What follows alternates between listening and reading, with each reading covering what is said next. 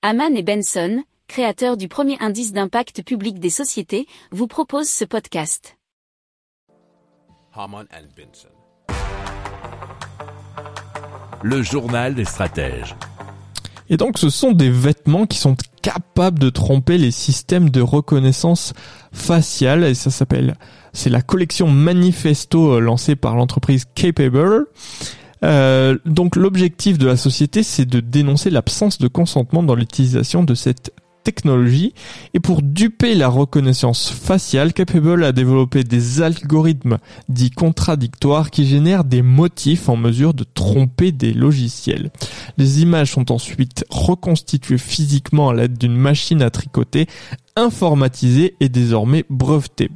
Les premiers résultats seraient encourageants avec un échec de l'identification dans 60 à 90% des cas.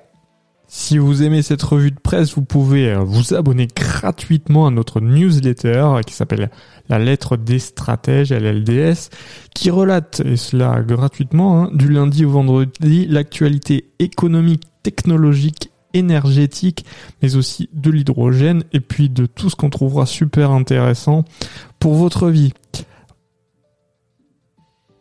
Pour approfondir ces sujets, abonnez-vous à la newsletter de Haman et Benson, et écoutez nos autres podcasts, que vous retrouverez dans les notes de l'émission ou sur notre site internet.